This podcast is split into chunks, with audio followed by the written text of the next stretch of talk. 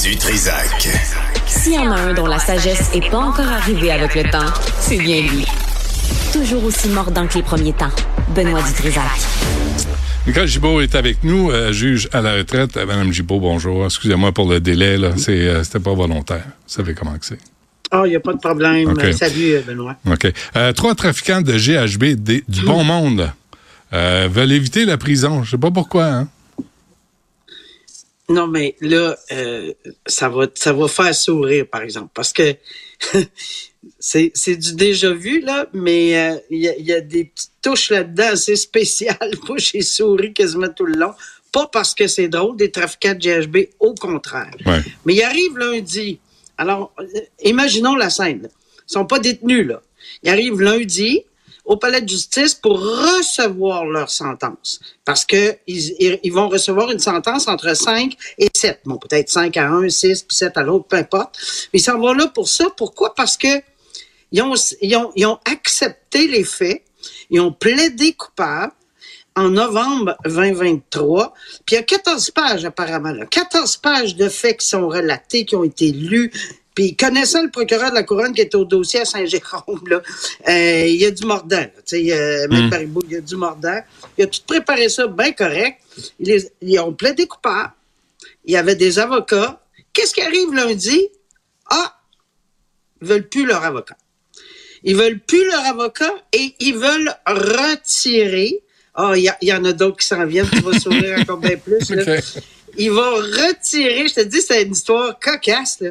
Ils, veulent, ils veulent retirer leur plaidoyer de culpabilité parce que, préte- prétextant qu'il n'y a pas de preuves sur. Ils contestent la validité comme telle là, du certificat d'analyse. Parce que ce qu'ils ont saisi, euh, il y aurait. ça serait pas ça, etc. Mais ils ont saisi, là, du liquide pour faire du GHB en 346 000 pilules jusqu'à 1 million, des tonnes d'argent. En tout cas, ils ont saisi un paquet d'affaires.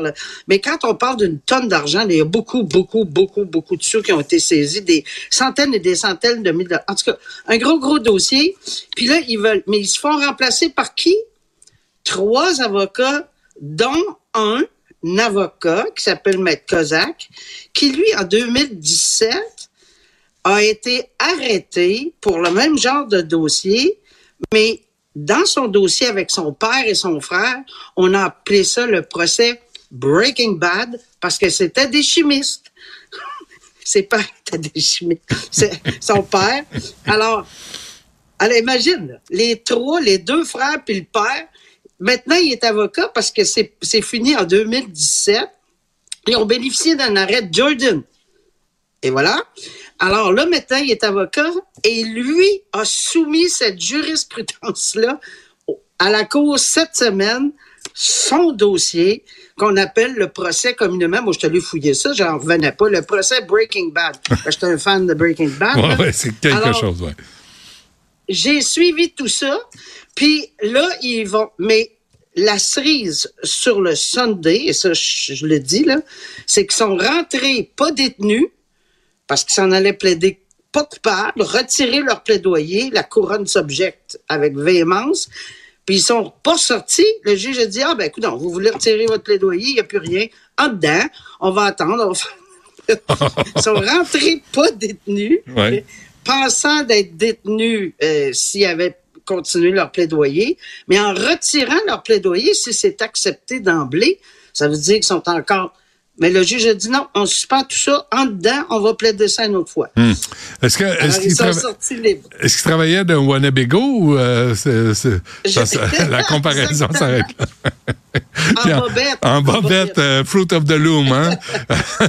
Pas Hey, c'est- c'était quelque chose. Donc, ils sont en dedans présentement, puis euh, euh, on verra comment ça va. se- Mais tu sais, c'est cocasse. là. Toute l'histoire est cocasse du début à la fin. Alors, Ouais. je pense intéressant de le discuter avec toi. Ah, quand même. L'ADN prélevé, prélevé sur des criminels, c'est c'est quoi l'efficacité d'un projet de loi? Oui, ben c'est ça. Là. Il y a un gros projet de loi, le S231, si ma mémoire est bonne du chiffre, c'est pas bien grave, mais c'est un projet de loi parce qu'on veut mettre, euh, on veut resserrer tout ça, puis qu'on fait en sorte que le code criminel, parce que c'est encore comme ça aujourd'hui. C'était comme ça. Quand je siégeais, il fallait toujours que je vais. Est-ce que c'est dans la liste, quand il y a un plaidoyer de culpabilité, des infractions, qu'il y a une obligation en vertu de, du plaidoyer de culpabilité, quand cette personne-là plaidait coupable ou était trouvée coupable, d'ordonner que l'ADN soit prise sur cette personne-là. C'est pas c'est pas tous les crimes. Il y a une grande liste de crimes pour lesquels le juge doit s'assurer que l'ADN est prélevé. Là, ce projet de loi voudrait englober au départ tous les actes criminels, actes criminels, pas les infractions sommaires de culpabilité, mais qui est plus léger, mais les actes criminels. Puis là, bien évidemment, c'est des politiciens, là, ça parle à gauche, à droite, puis il faut faire attention à ceci, à cela, alors que les, euh, les directeurs de services de police, les, les gens qui, euh, qui, qui, qui sont dans ce domaine-là disent, écoutez, c'est des outils à donner. C'est quoi le problème? Donner les outils, on va faire attention. On prend pas de l'ADN de monsieur, madame, tout le monde qui se promène sur la rue. On prend de l'ADN des personnes, parce que dans d'autres pays, c'est dès l'arrestation. Hmm. Là, nous autres, c'est beaucoup plus tard. Alors, c'est ce projet-là ah, qui est projet de loi. Pourquoi, pourquoi c'est plus tard? Pourquoi c'est comme ça? Pourquoi c'est euh, plus tard? c'est parce qu'ils sont présumés innocents, là. On est toujours, tu sais, t'es arrêté. Hmm. Oui mais tu es présumé innocent. Puis quand tu es déclaré coupable, ben là, le tribunal doit, dans certains dossiers, parce qu'il y a une grande liste, ordonner la prise d'ADN. Puis dans d'autres dossiers, c'est discrétionnaire. En fait, ce que j'ai cru comprendre, c'est que les gens voudraient pas enlever la discrétion euh, sur un ensemble de, de, de, de, dossiers ou criminels, sur un ensemble de crimes. Laissez-le au juge. Mais en quelque part, moi, euh, je me dis souvent, c'est je vais le dire en toute humilité, là, c'est intéressant quand la couronne dit, Madame la juge, oubliez pas, là, euh, il y a une obligation pour vous d'ordonner l'ADN. Ah oui, c'est vrai. Puis hmm. est-ce que c'est dans des crimes qui sont passibles de 14 ans et plus ou 5 ans et plus, c'est quand même des, ou 10 ans et plus, c'est quand même des, des crimes importants. On parle de, de culpabilité. Là. Hmm. Alors, euh, je vais le suivre, évidemment, ce projet-là, on va voir. Mais tu sais, ça fait de la tablette, puis ça s'en va à gauche, pas à droite, puis on sait pas jamais où. Euh, mais on ose espérer que ça va fonctionner. Euh, quand même qui resserre un peu ce correct, mais euh, on veut vraiment que l'ADN, parce que c'est un outil, c'est comme de dire on est parti de la cassette dans les automobiles, puis on est rendu à, au Wi-Fi. on est rendu là, là. On est rendu qu'on est capable de servir de l'ADN, alors servons-nous-en, là, ouais, là. comprends. Bon, euh, là-dessus, on se laisse Nicole Gibault, puis on se reparle jeudi. Jeudi. À bientôt, au revoir.